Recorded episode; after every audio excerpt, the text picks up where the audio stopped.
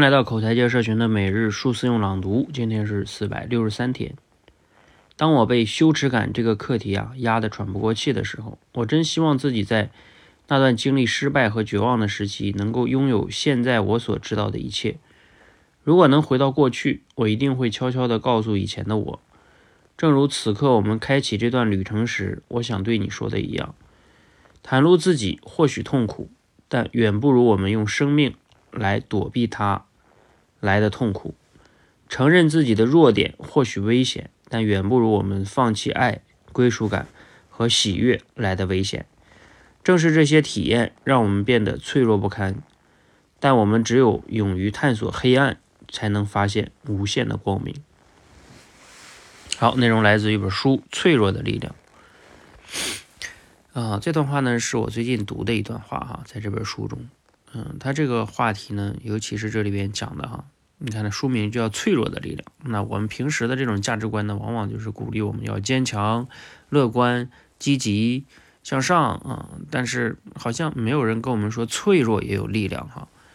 包括他这里讲的哈，你看，嗯，我们往往会被这种什么羞耻感呀。如果你觉得你自己很脆弱，你就很羞耻嗯啊，你觉得你自己很弱啊，你不愿意去承认。所以我们会去掩盖啊自己的弱点呢，而不愿意去面对它。包括他，你看他这段话讲的，袒露自己或许痛苦，但远不如我们用生命来躲避它来的痛苦。其实就是一直在逃避嘛，你逃避其实也挺痛苦的。躲避你自己也是知道的，别人不知道，你自己知道，所以你骗不了你自己。所以我觉得一个人如何才能让自己有力量呢？就像他最后说这句话哈，我们只有勇于探索黑暗，才能发现无限的光明。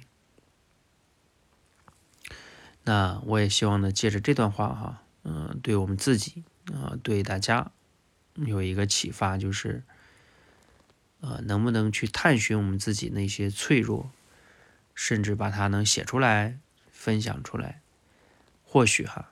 你会变得更加有力量，而不是一直在叫什么呢？自我催眠似的告诉自己加油加油啊！我是最棒的啊！我一定可以的。可能这种呢不一定都是好事儿哈。